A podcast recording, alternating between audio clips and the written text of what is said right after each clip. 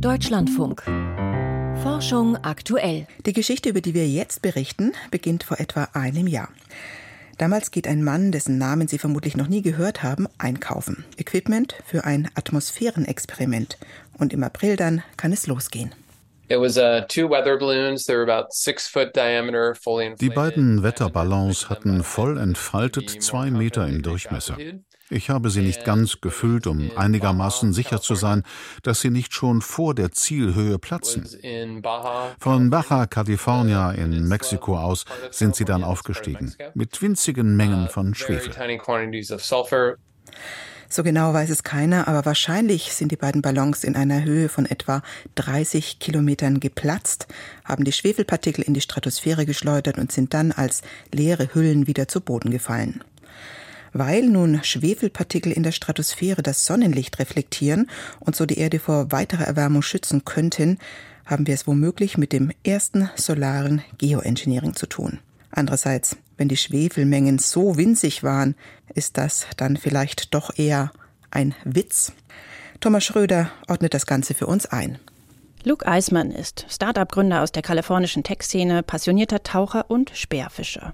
Er mache sich, so sagt er, Sorgen um das Klima, um die Riffe im Meer. Doch er sieht auch eine Lösung, die zumindest den Übergang in eine CO2-neutrale Welt erleichtern könnte. Wenn wir nämlich ähnlich wie Vulkane Schwefel in die Stratosphäre pusten würden, dann könnte der feine Partikelschleier einen Teil der Sonnenstrahlen reflektieren und die Erwärmung aufhalten. Yeah, our planet's literally boiling, so I am of the strong opinion that we can't afford to wait for unser Planet ist buchstäblich am Kochen. Daher bin ich der festen Überzeugung, dass wir es uns nicht leisten können, auf einen internationalen Konsens zu warten, der vielleicht nie zustande kommt, dass wir klein anfangen müssen. Wir werden dazulernen und dann vielleicht in größerem Maßstab weitermachen.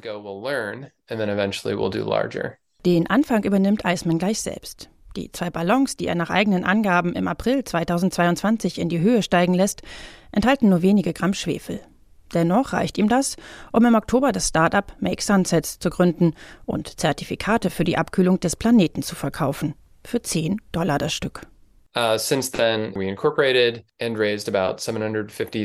Wir haben etwa 750.000 US-Dollar für den Verkauf von Unternehmensanteilen erzielt außerdem jetzt schon für 400 oder 500 Dollar Zertifikate verkauft.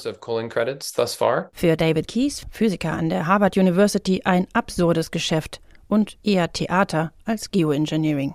Luke Eisman Making Sunsets has put less sulfur in the atmosphere. Durch die beiden Ballons wurde weniger Schwefel ausgebracht, als ich durch den Kauf eines einzigen transatlantischen Flugtickets verursachen würde. Flugzeuge fliegen ja in der Stratosphäre und Flugzeugtreibstoff enthält immer etwas Schwefel. Wenn ich also jetzt sagen würde, ich kaufe ein Flugticket mit der Absicht, Geoengineering zu betreiben, dann zeigt das, wie lächerlich das Ganze ist. Die Kontraste könnten kaum größer sein. Hier der Physiker David Keyes, der sich seit über einem Jahrzehnt mit dem solaren Geoengineering in der Stratosphäre beschäftigt und dort der Selfmade Man des Silicon Valleys und Atmosphären-Autodidakt. Doch während Keyes und seine Kollegen bereits am Widerstand von indigenen Gruppen und Umweltverbänden scheiterten, als sie nur ihre Instrumente erproben wollten, hat Eisman Fakten geschaffen. Physikalisch mag das lächerlich und irrelevant sein, in sozialer Hinsicht vielleicht nicht. Part of ich mache das auch, um diese Diskussion voranzubringen. Denn was passieren wird, ist, dass seriöse Wissenschaftler jetzt zu ihren Geldgebern sagen können, sehen Sie, wir haben Ihnen gesagt, dass wir mehr Geld brauchen. Wenn wir das nicht weiter erforschen, wird es noch mehr Verrückte geben, die das einfach selbst machen. Hat Eismann also den Verrückten, den Bad Guy für die Wissenschaft, für die Good Cops gespielt? Tatsächlich ist die Gefahr, dass einzelne Personen oder Staaten einfach mit dem solaren Geoengineering anfangen könnten, ohne dass die Auswirkungen und Folgen ausreichend erforscht und diskutiert wurden, das zentrale Argument für mehr Forschungsgelder und Programme. In den USA etwa forderte die National Academy of Science, Engineering and Medicine bereits vor knapp zwei Jahren ein Forschungsprogramm zum solaren Geoengineering und seit Herbst letzten Jahres wird im Weißen Haus an einem Fünfjahresplan zum Thema gearbeitet. Das sei gut, meint Harvard-Experte David Keith. Noch wichtiger aber sei es, die Debatte breiter und in verschiedenen Ländern zu führen. The community of researchers who done most of the analysis of the effectiveness and impacts of solar geoengineering is relatively small. Die Community, die am meisten zur Wirksamkeit und zu den Folgen des solaren Geoengineerings geforscht hat, ist relativ klein. Dadurch besteht die Gefahr von Gruppendenken und deswegen ist es auch zu früh, um eine Entscheidung für oder gegen den Einsatz von solarem Geoengineering zu treffen. Es gibt schon sehr viel Wissenschaft und wir brauchen jetzt einfach viel mehr unterschiedliche Menschen, die auf diese Wissenschaft schauen und versuchen herauszufinden, ob Leute wie ich in ihren Einschätzungen zu selbstsicher waren oder falsch liegen. In gewisser Weise passiere das schon, sagt Kies. Im letzten Jahr seien 350 Paper aus 57 Ländern zum Thema veröffentlicht worden. Es gibt zudem mittlerweile staatlich geförderte Forschung auch in Ländern wie Argentinien oder Indonesien. Ob das Start-up Make Sunsets diese Entwicklung nun voranbringe, bleibt abzuwarten. Die mexikanische Regierung jedenfalls gab jetzt bekannt, dass sie künftig alle Techniken zum solaren Geoengineering auf ihrem Staatsgebiet verbieten lassen wolle. Kein wie auch immer gestalteter Versuch mehr, Schwefel in die Atmosphäre zu pusten über Mexiko. Aber Make Sunsets hat auch schon angekündigt, dann eben nach Kalifornien auszuweichen. Und wenn die Behörden ihnen dort auch Steine in den Weg legen, dann eben aufs Meer. Dass das Unternehmen den Schleier über die Erde legen wird und sie damit wahlweise rettet oder vernichtet, halten wir jetzt für nicht sehr wahrscheinlich. Relevant ist der Fall aber aus einem anderen Grund. Und über den habe ich mit dem Nachhaltigkeitsforscher Stefan Schäfer vom RIFS in Potsdam gesprochen. Herr Schäfer, bevor wir da jetzt tiefer einsteigen, können Sie mal ganz kurz umreißen, wie mächtig das solare Geoengineering werden könnte und was man dafür tun müsste? Also was man sich vorstellt, ist, dass man äh, eine gewisse Menge reflektierender Partikel in die Stratosphäre einbringt, die dort dann eine Zeit lang einfallendes Sonnenlicht von der Erde wegreflektieren würden. Da äh, diese Partikel allerdings auch wieder aus der Atmosphäre ausfallen, müsste man das eigentlich konstant erneuern. Also man müsste äh, diesen, ja, sozusagen diesen, diesen Schirm, diesen Schirm reflektierender Partikel stetig erneuern. Ist es für Sie vorstellbar, dass ein solches Startup wie Make Sunsets so etwas einfach machen könnte, also nennenswerte Mengen an Schwefeldioxid in die obere Atmosphäre bringen könnte? Also, dass ein einzelnes Start-up ohne äh, staatliche Unterstützung die globale Durchschnittstemperatur tatsächlich verändern könnte, halte ich für sehr unwahrscheinlich. Was ich für wahrscheinlich halte, ist, dass das Ganze zu einer unternehmerischen Praxis wird, über die man eigene Emissionen offsetten kann, also neutralisieren kann, kompensieren kann, indem man beispielsweise Zertifikate kauft.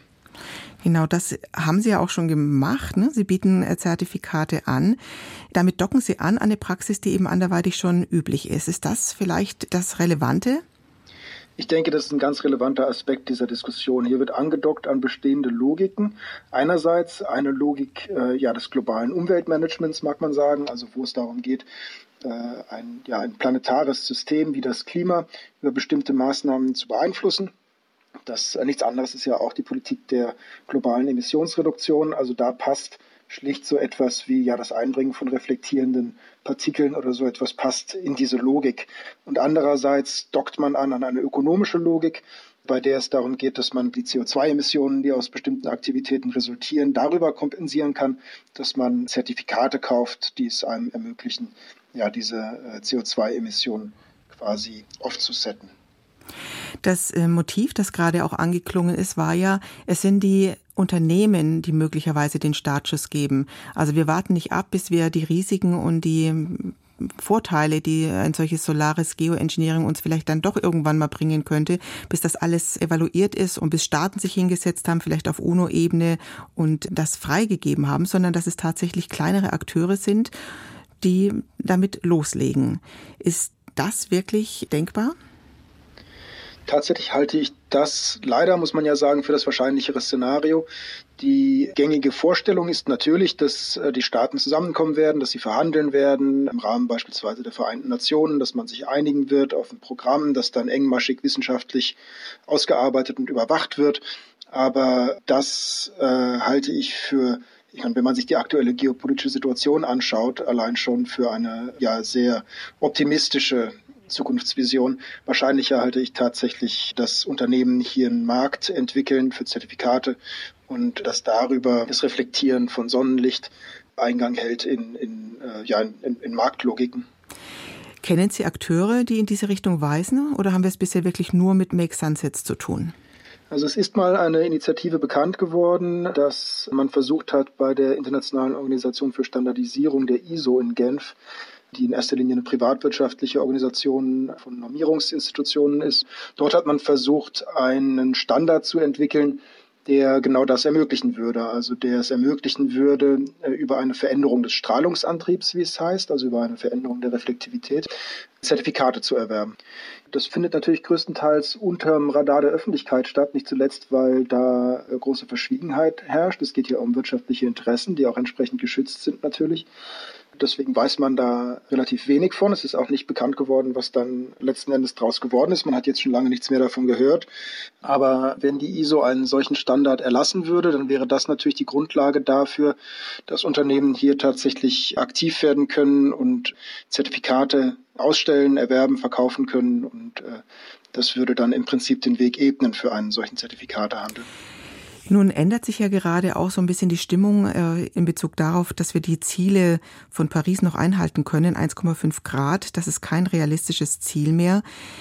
Würden Sie denn damit gehen oder wie sehen Sie das denn? Äh, wird 2023 das Jahr, in dem wir mehr über Geoengineering nachdenken werden, also über das Reparieren dessen, was wir da angerichtet haben, also nicht weniger CO2 in die Atmosphäre, sondern mehr CO2 aus der Atmosphäre raus und mehr Sonnenstrahlung abschirmen? Also die Idee mehr CO2 aus der Atmosphäre raus, die ist ja bereits weit verbreitet. Die hat auch bereits Eingang gefunden in die Zielsetzungen der Nationalstaaten unter dem Pariser Abkommen beispielsweise. Da wird aktiv dran äh, geforscht und Entwicklung betrieben. Da werden Marktmechanismen entwickelt, um das zu ermöglichen. Also da ist man bereits dran. Ich denke, das äh, wird jetzt einfach kommen. Und für das Reflektieren von Sonnenlicht halte ich es mehr oder weniger für eine Frage der Zeit. Bin zwar natürlich nicht äh, sicher, wie sich die Sache in der Zukunft entwickeln wird. Das kann man natürlich nicht sein. Aber wir haben uns in eine Situation manövriert, in der wir uns Ziele gesetzt haben, nämlich den 1,5 bis 2 Grad Korridor, also das Ziel, äh, die globale Erwärmung möglichst unter 1,5 Grad und wenn das nicht möglich ist, unter 2 Grad zu halten, die sehr, sehr schwer nur mehr zu rechtfertigen sind. Also man kann eigentlich nicht mehr lange glaubwürdig behaupten, dass diese Ziele noch äh, erreichbar sind. Und dann gerät man natürlich in einen gewissen äh, Handlungs- und Rechtfertigungszwang. Also was macht man denn dann? Was steht dann als nächstes an? Und ich denke, dass da natürlich das Reflektieren von Sonnenlicht eine der Dinge sein wird, die zunehmend Aufmerksamkeit erfahren werden zumindest sagt Dr. Stefan Schäfer vom Forschungsinstitut für Nachhaltigkeit RIFS in Potsdam. Aktuell nicht wünschenswert, aber als Geschäftsmodell könnte Solaris Geoengineering sich einen Weg bahnen.